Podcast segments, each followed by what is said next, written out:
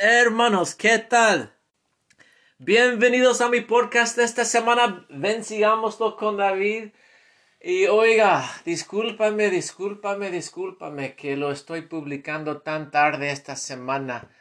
No, no quiero dar excusas, solo que ha sido como una semana completa, completamente lleno de trabajo.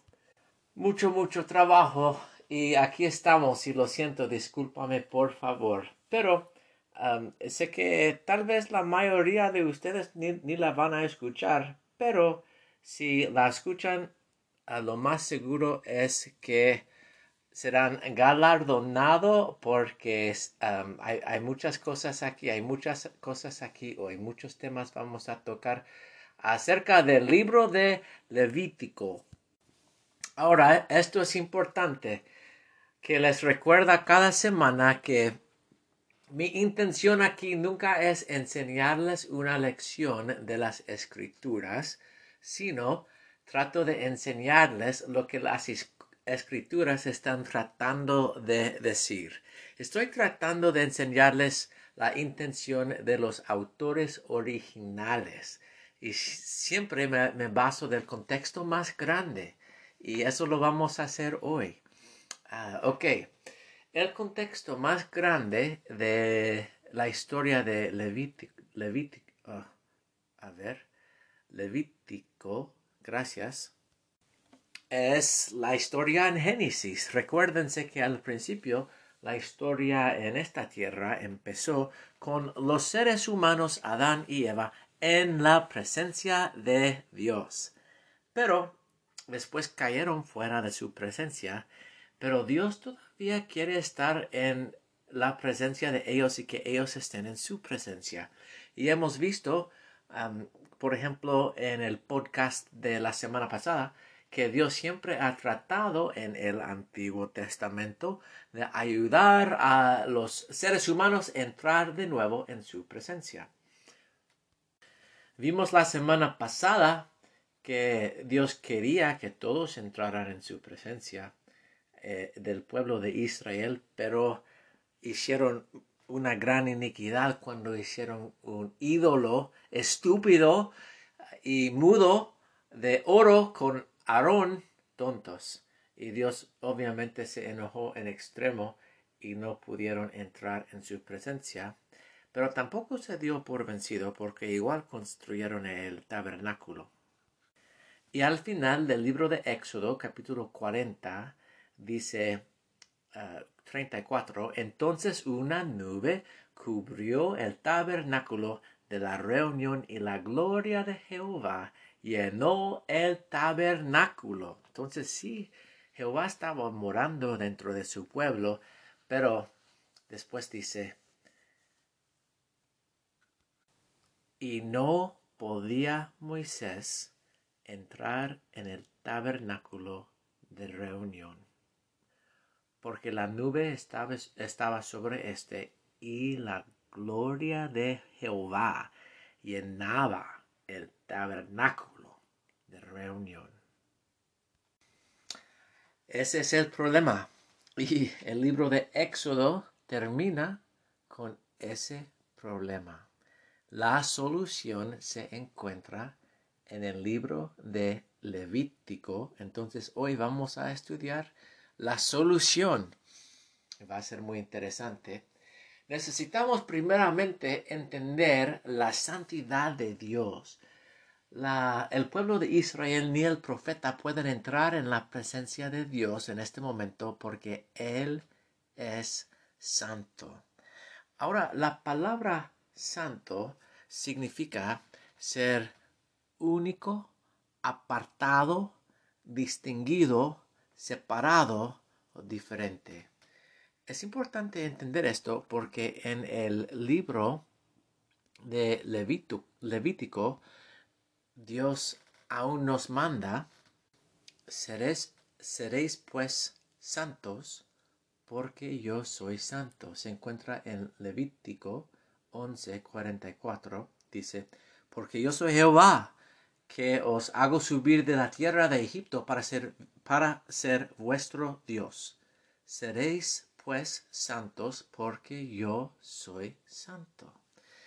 El libro de Levítico se trata acerca de ayudarnos a obtener la santidad para poder entrar en la presencia de Dios.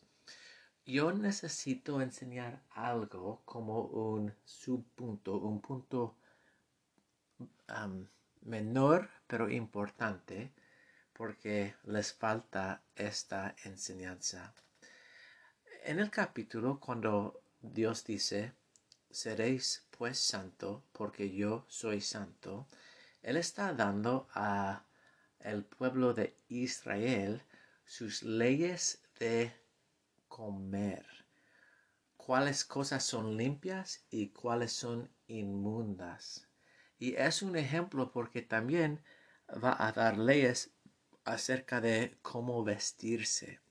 Él está utilizando cosas que hacemos cada día para recordarnos a nosotros que somos santos o que deberíamos ser santos. La iglesia de Jesucristo de los santos de los últimos días.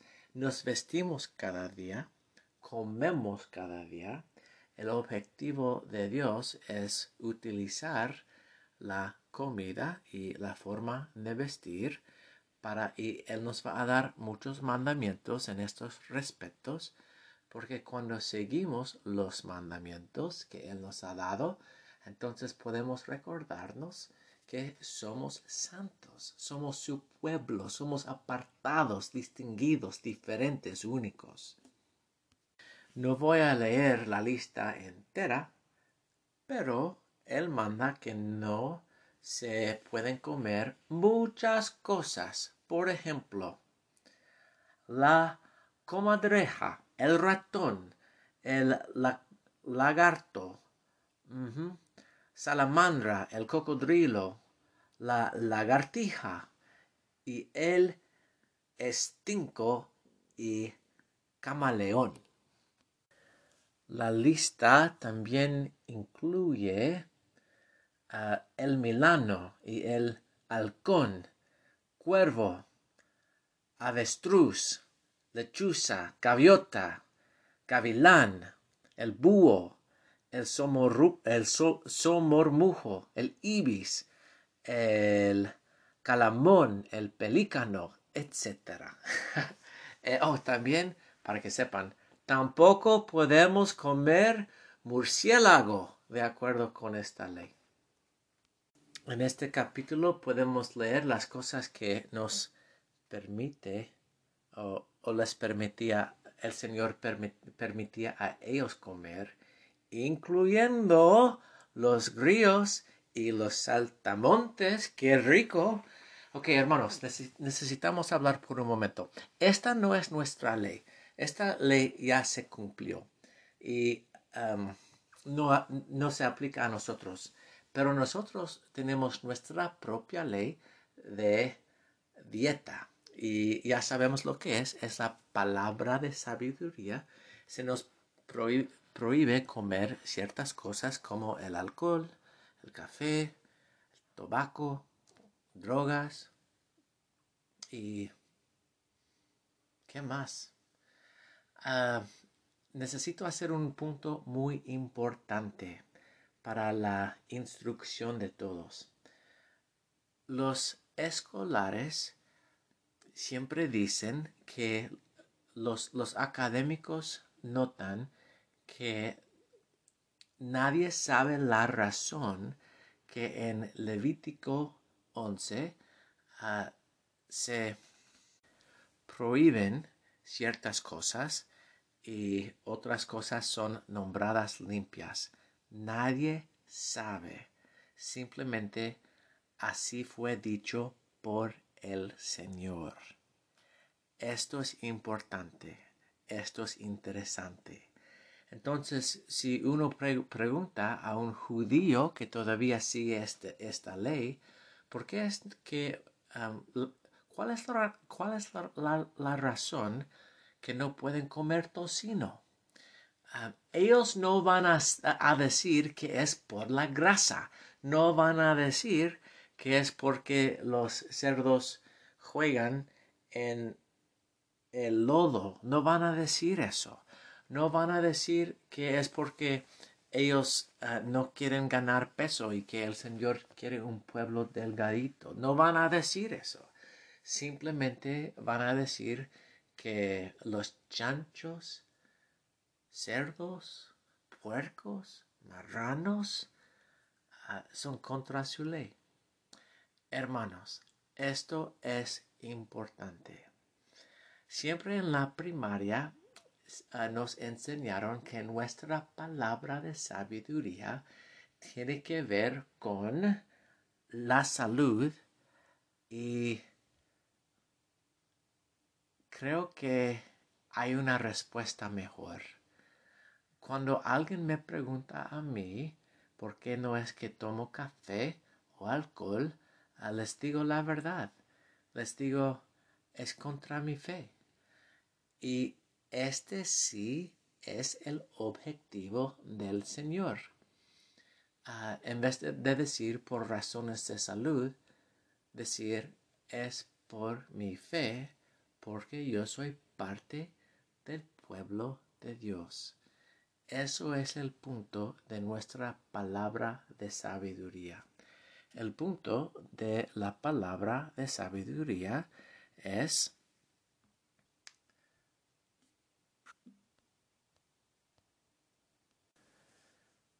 seréis santos porque yo soy santo. Al guardar la palabra de sabiduría, mostramos a Dios que somos santos, separados, distinguidos, su pueblo. Nos recordamos a nosotros mismos que somos santos, diferentes, apartados, únicos, su pueblo, su segula, esa palabra hebreo que significa tesoro especial comprado por mucho dinero. Mostramos a todo el mundo que somos el pueblo de Dios, único, apartado, distinguido, especial. Y Dios quiere que lo hagamos de esa manera porque a veces nos da la oportunidad de compartir el Evangelio. Ok, entonces, el problema, Moisés no puede entrar en el tabernáculo porque Israel está, no, no es santo en este momento. Para entender cómo va a solucionar el libro levítico este problema, necesitamos entender cómo se escribió el libro de Levítico. Se escribió, se escribió a propósito y se escribió en una manera muy interesante los autores de Levítico usaron un estilo de escribir que se llama un quiasmus. Supongo, porque ustedes son miembros de la iglesia, que ustedes ya saben lo que es un quiasmus. Algunos de ustedes ya lo sabrán. Un quiasmus es una forma de escribir. Es como, por decirlo así, es como un poema, pero no tiene ritmo ni ritmo tampoco. Rhyme or rhythm. No los tiene. Ah, pero sí tiene orden. Y ah, esta forma de escribir se encuentra por todos lados en el Antiguo Testamento y en el Nuevo Testamento también. el profesor Jack Welch descubrió que esta forma de escribir también se encuentra por todos lados en el libro de Mormón, llega a ser un testimonio grande que este libro no es un libro moderno, sino antiguo, que José Smith no lo escribió, sino que lo tradujo. Es muy interesante. Les, les, explico lo que es, lo que es un quiasmus. Como dije, esto se trata mucho de el orden de las ideas que se presentan. Digamos, por ejemplo, en el libro de Levítico hay siete ideas y siguen este orden.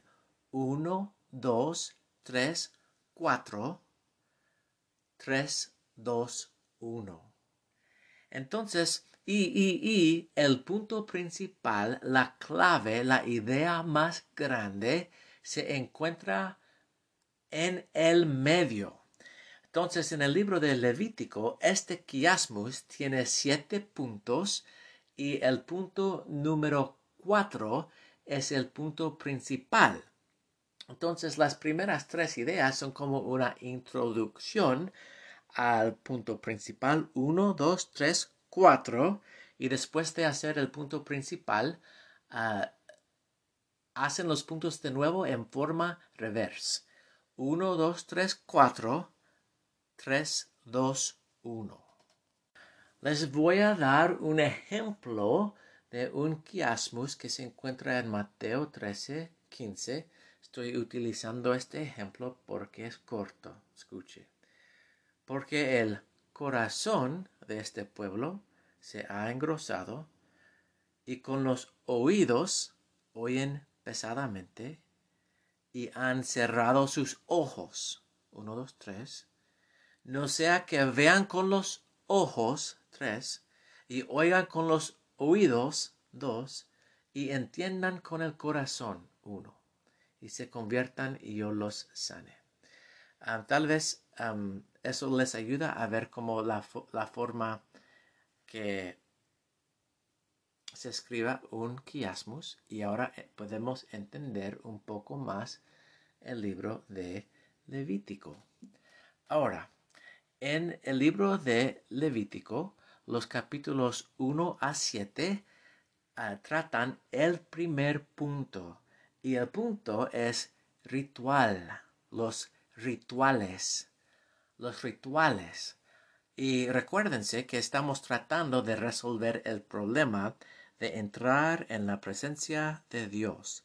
Entonces, estos rituales nos van a ayudar a acercarnos a Dios. Después, capítulos 8 a 10 contienen el segundo punto y el segundo punto es el sacerdocio. Los siervos de Dios autorizados que pueden ayudarnos a acercarnos a Dios por medio de ordenanzas autorizadas, sacerdocio. Levítico 8 a 10. Y después Levítico 11 a 15 habla acerca de la pureza. ¿Cómo podemos llegar a ser puros para entrar en la presencia de Dios? Y después, hermanos, capítulo 16 se trata acerca de el día de la expiación. Ok, eso es el punto número cuatro. Vamos a tratar ese punto para entender el punto principal del libro de Levítico. Es el punto más importante. No es el solo punto. Todos los puntos son importantes, pero esto es el punto más importante. Cuatro. Después del cuatro se repite el, el punto 3 en capítulos 16 a 20 acerca de la pureza. Después 21 a 22 repite la idea del sacerdocio. Y después ah, capítulos 23 a 27 la idea de ritual. Ok. Hermanos, también mm, les cuento un poco más ahorita o lo reservo les voy a contar un poco más.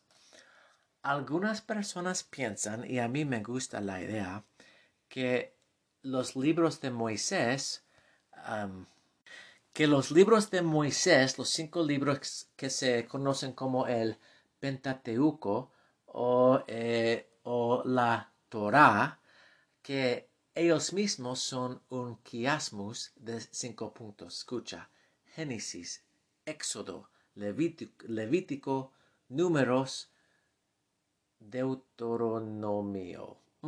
Cinco libros y si estaban prestando atención, el libro del medio y el punto principal es el libro de Levítico.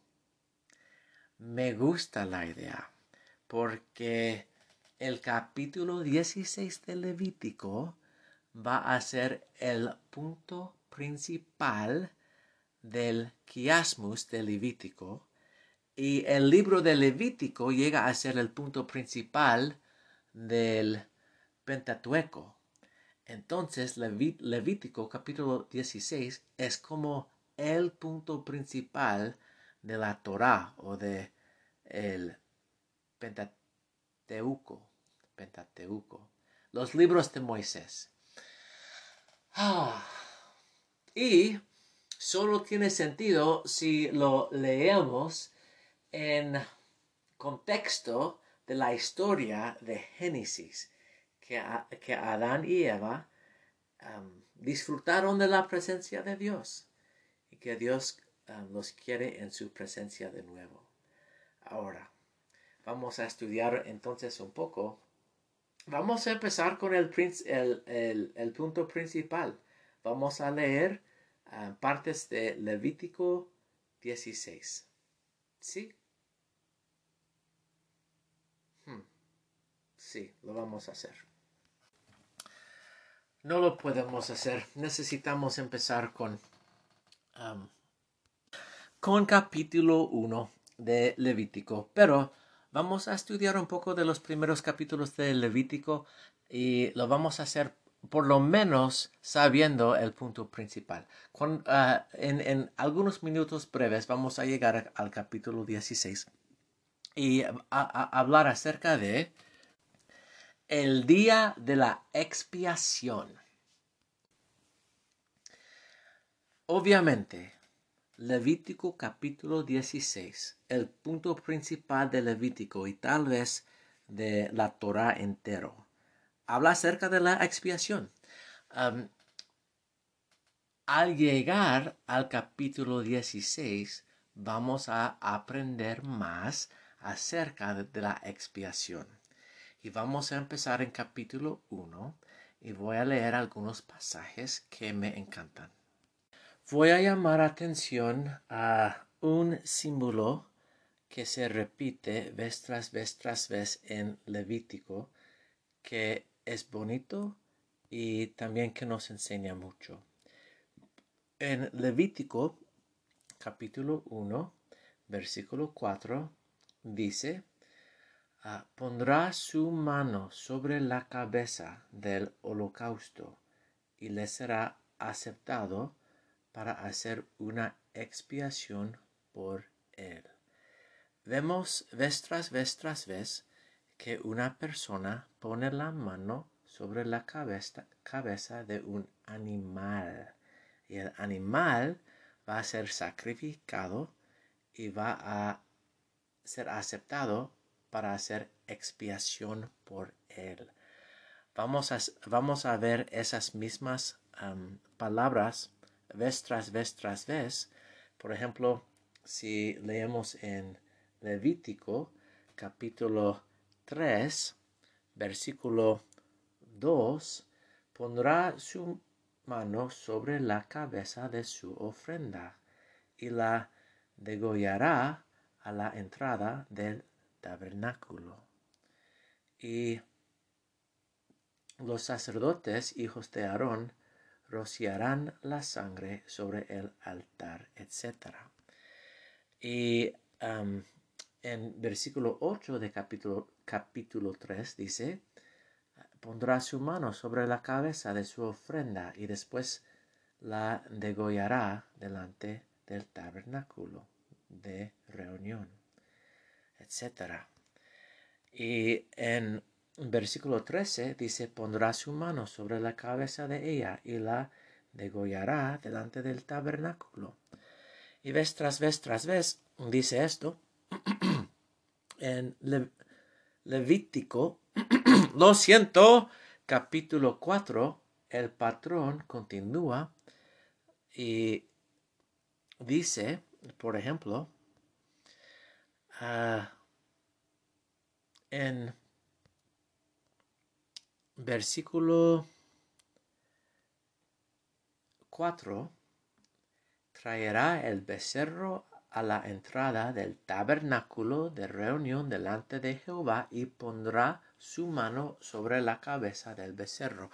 Me gusta también en capítulo 4, donde dice en versículo 13, y si toda la congregación de Israel hubiere, hubiere errado inadvertidamente y el hierro estuviere oculta, oculto a los ojos de la asamblea y hubieron hecho algo contra alguno de los mandamientos de Jehová en cosas que no se han de hacer y fueron culpables, entonces todos, toda la congregación de Israel es culpable por algo. ¿Qué pasa? Versículo 15. Los ancianos de la congregación pondrán sus manos. Entonces un grupo de ancianos representando al pueblo entero pondrán sus manos sobre la cabeza del becerro delante de Jehová. En la presencia de Jehová degollarán aquel becerro. ¿Qué está pasando aquí? Necesitamos hablar de esto. Y yo no quiero que se confunden de los símbolos. Es esto, es lo siguiente. Al poner las manos sobre la cabeza del animal, uno está diciendo, este animal va a tomar mi lugar. Este animal me va a representar. Y después enseguida lo matan. Hermanos, esto es importante. Cuando pecamos, y el libro de Levítico enseña que aun cuando pecamos en ignorancia, cuando pecamos es algo serio delante de los ojos del Señor. No voy a decir más. Ustedes pueden ver el símbolo y entenderlo. ¿Quieren que diga más? Ok, digo más. Cuando pecamos somos dignos de la muerte. ¿No les gusta? No me importa. Ah, necesitamos entender que el pecado es algo serio. Si no les gusta, necesitan entender la justicia de Dios y necesitan entender lo que Dios, no yo, David, está tratando de enseñar al pueblo de Israel con estos símbolos poderosos. El pecado es algo serio. El pecado es algo grave. Imagínense, si ustedes mismos eran parte del pueblo de Israel en este entonces, llegaron al tabernáculo con un becerro y pusieron sus manos sobre e, ese becerro, simbolizando ahora este becerro soy yo, este becerro me representa y el sacerdote lo mata. ¿Tú piensas que ellos perdieron la lección? Te apuesto que no, que ellos entendieron, mis pecados son serios, mis pecados son graves. Es una enseñanza importante en el libro de Levítico porque estamos tratando de entrar en el pueblo de Dios. Hermanos, fíjense, que vez tras vez tras vez en estas escrituras, después del sacrificio, el holocausto, el Señor perdone a la persona.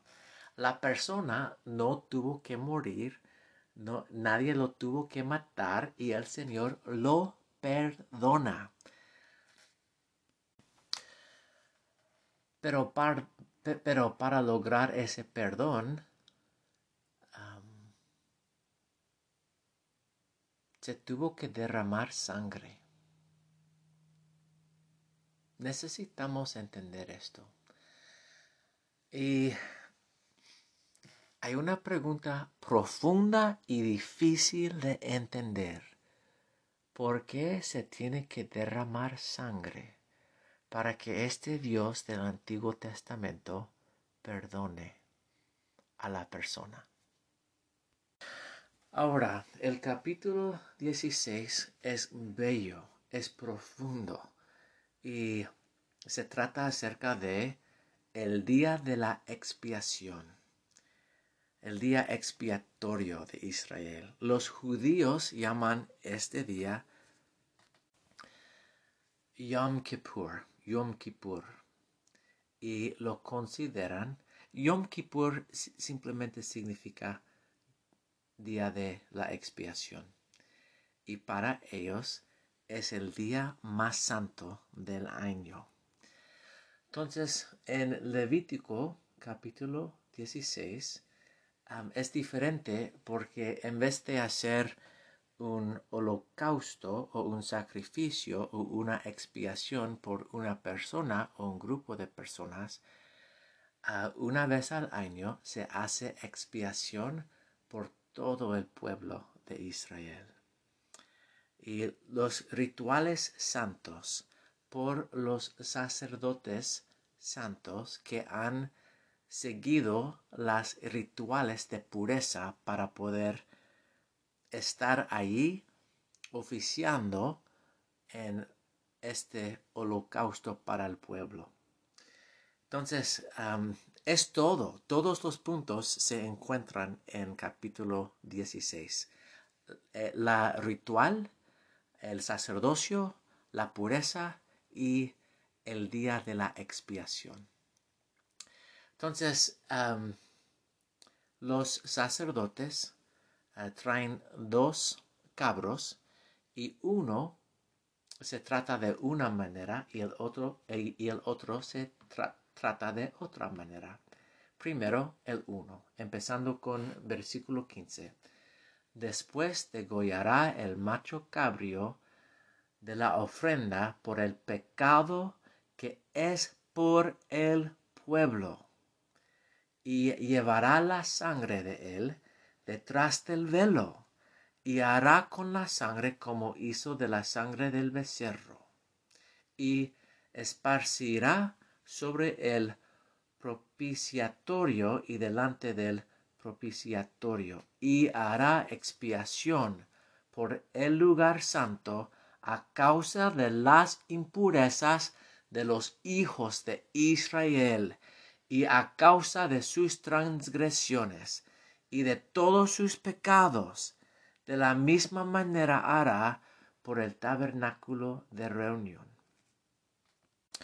Entonces se mata el primer cabrio.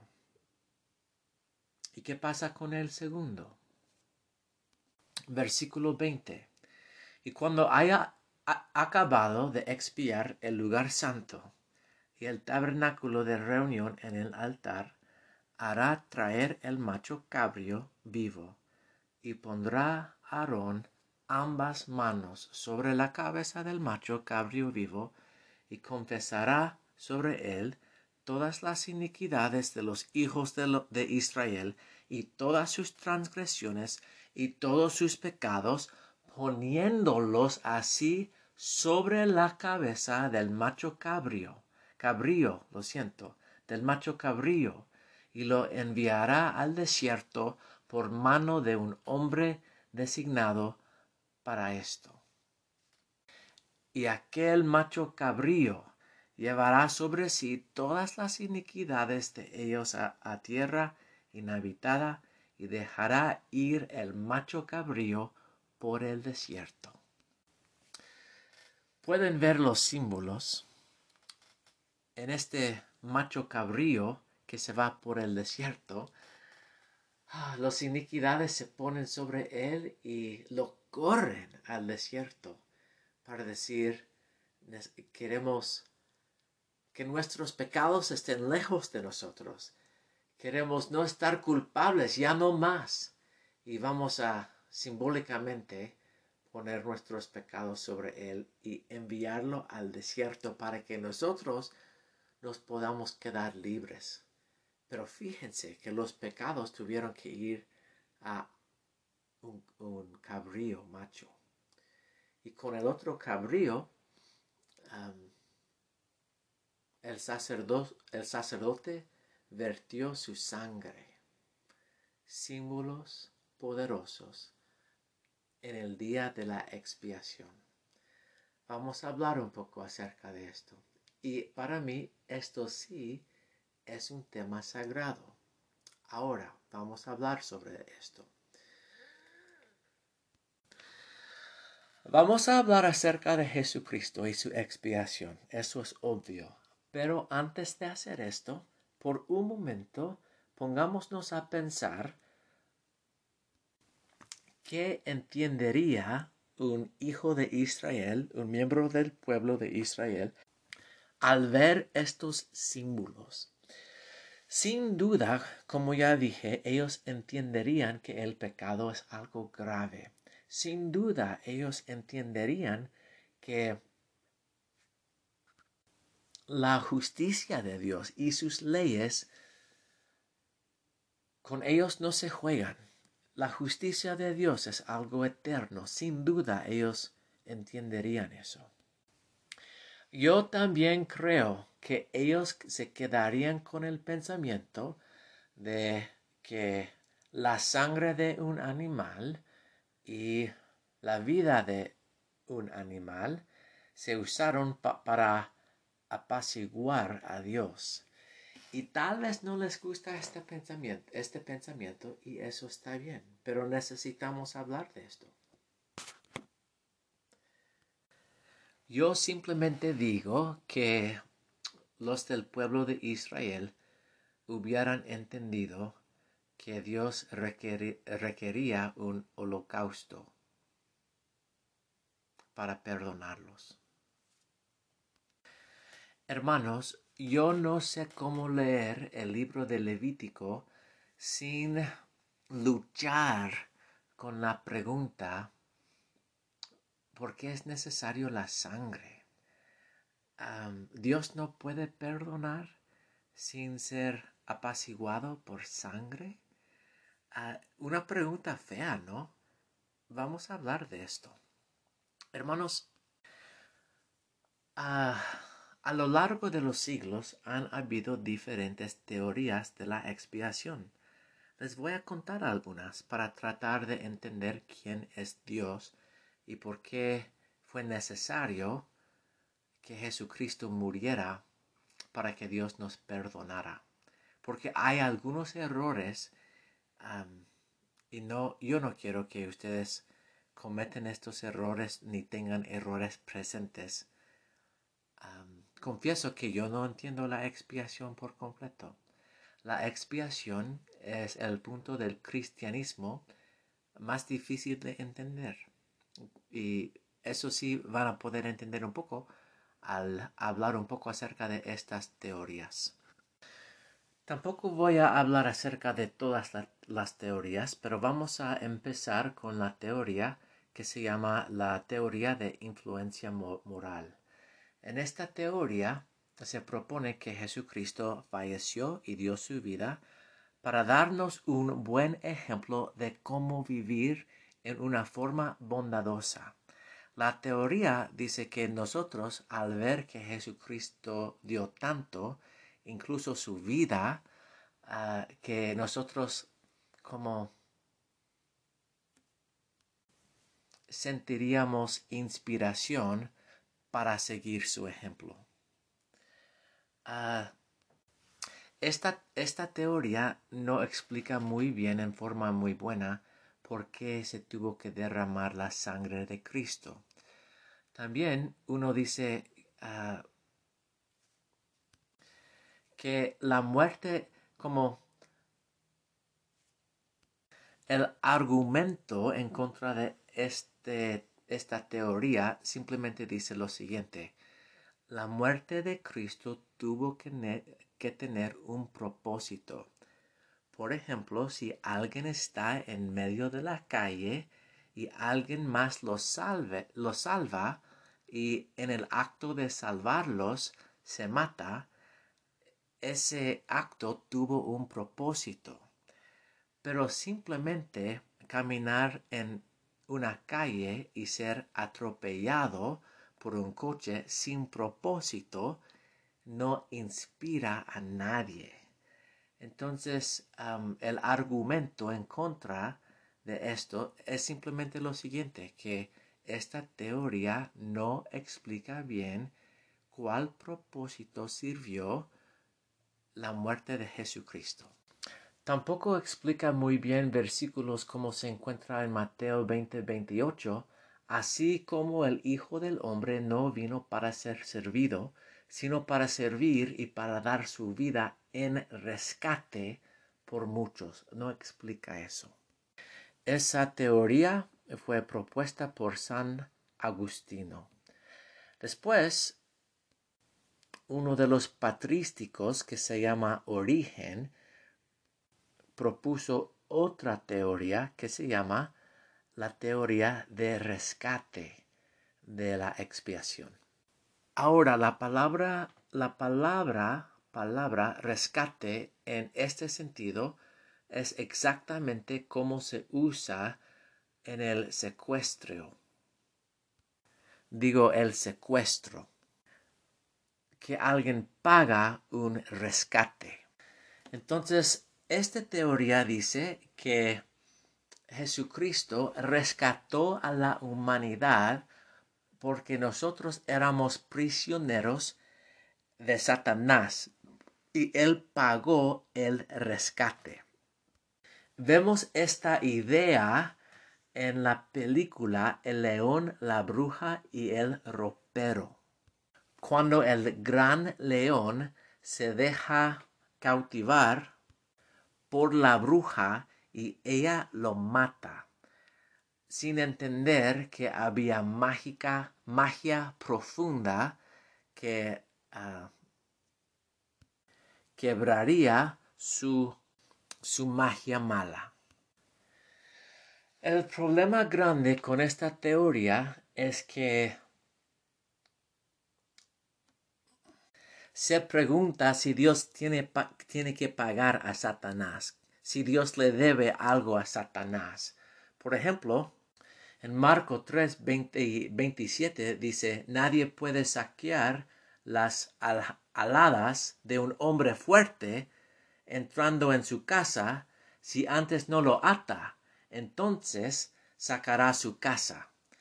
Y lo que Jesucristo está enseñando allí es que Satanás es un hombre fuerte y nosotros somos sus prisioneros y él es un hombre más fuerte que lo ata para sacar a nosotros.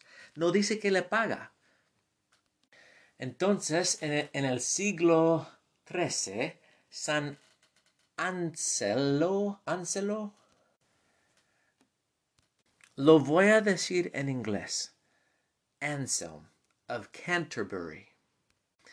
Él dijo exactamente lo que yo ya expliqué, que Dios, que él no pensaba que Dios necesitaba pagar a Satanás para rescatarnos a nosotros, que Dios no debía a Satanás nada.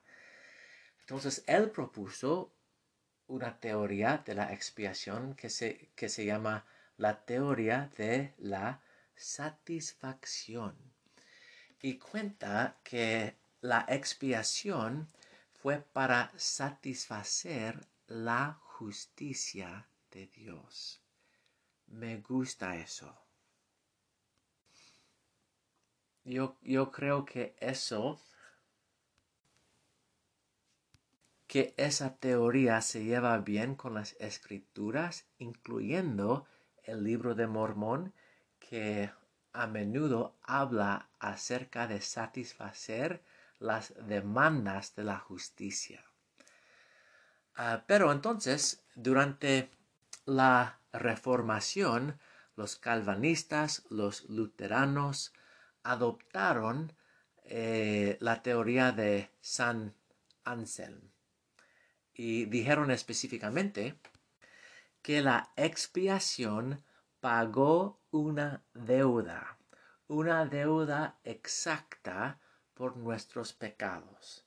O sea que si tú, por, por dar un ejemplo nomás, si todos tus pecados eran igual a 500 libras que la expiación de Cristo hubiera pagado por esos 500 libras de pecado en forma exacta lo canceló una deuda. yo creo que muchas personas piensan acerca de la expiación de esta manera, que yo debo a Dios por mis pecados y Jesucristo pagó mi deuda. Yo quiero que ustedes sepan que este modo de pensar no viene de las escrituras, pero viene de los calvanistas y luteranos durante la Reformación. Sucede que los calvanistas llegaron a los Estados Unidos, a América, para buscar la libertad religiosa. Y la discusión religiosa en América desde ese entonces ha sido una discusión sobre la veracidad del calvanismo. lo que quiero decir es que muchos de nosotros simplemente por criarnos en los Estados Unidos tenemos una forma de pensar calvanista. Y yo creo que la iglesia en general, porque fue restaurado en América, que a veces escuchamos la idioma de los calvanistas y luteranos en nuestra iglesia. Cuando hablamos acerca de que Cristo pagó mi deuda, eso no viene de las escrituras. Y hay problemas con eso. Por ejemplo, el problema más grande para mí, hay dos problemas. Y el, el problema más grande es lo siguiente. Si yo te debo 100 dólares y tú me perdonas, entonces tú nunca recibiste los 100 dólares. Si yo te debo 100 dólares y mi hermano te paga los 100 dólares, tú no me perdonaste nada, fuiste pagado, recibiste pago. Si uno recibe pago por algo, no puede simultáneamente perdonar o perdonas mi deuda y no recibes plata, o recibes plata y no perdones mi deuda, no hay perdón ahí, ya estás satisfecho, ya recibiste lo que te correspondía. Es un problema muy grande. Y hay otros problemas y también es que en esta teoría yo no pienso que representa a Dios como un ser misericordioso. Entonces, en los Estados Unidos, en América, ah, los, bueno, vamos a decir simplemente los metodistas ah, propusieron otra teoría que también me gusta y se llama la teoría gubernamental, gubernamental acerca del gobierno. Y es mucho como la teoría de San Anselm, ah, son muy parecidos. Y a mí no me importa mucho distinguir dentro de ellos. Ahora, ¿por qué hablé? bueno, entonces, para que sepan, la teoría gubernamental de la expiación dice también que Dios, para seguir siendo un Dios justo, necesitaba una manera de satisfacer su justicia. Eso sí suena como el libro de Mormón. Y mi punto es sencillo, hermanos. necesitamos tratar de entender por qué se requiere sacrificio, por qué fue necesario que Jesucristo vertió su sangre. Yo les a decir claramente que después de estudiarlo por años, yo no lo entiendo completamente tampoco. Pero acepte, yo sí acepto lo siguiente como hechos y como verdades. Uno, la justicia de Dios es real. Dos, cuando nosotros pecamos, cuando actuamos contra las leyes de Dios, no estamos santos. Son infractos muy serios y no estamos cerca de Él. Y eso es el problema que está tratando de resolver el libro de Levítico. No podemos estar cerca de Dios cuando pequemos. 3. En una, en una manera que yo no entiendo por completo. El sacrificio de Jesucristo satisface a la justicia de Dios para que yo pueda estar cerca de Él. Es como, es como poner las manos sobre un animal en el tabernáculo y que el animal muera y yo no. Es como Jesucristo tomó mi lugar. El libro de Levítico me hace amar mucho a Cristo, que tomó mi lugar. Ahora, para ver el fin feliz del libro de Levítico, tenemos que leer el primer versículo de Números y dice lo siguiente. Y habló Jehová a Moisés en el desierto de Sinaí, en el tabernáculo de reunión, en el día primero del mes segundo. Habló Jehová a Moisés en el desierto de Sinaí, en el tabernáculo. Funcionó. Moisés pudo entrar en el tabernáculo, donde antes él estaba fuera del tabernáculo. Y el libro de Levítico funcionó. Nos enseñó cómo podríamos entrar en la presencia de Dios. No vamos a matar animales, pero vamos a aplicar la expiación de Cristo por medio de la fe, el arrepentimiento. Ejercitar fe en la expiación de Cristo. Arrepentirnos y hacer convenios con Él. Funciona. En el nombre de Jesucristo. Amén.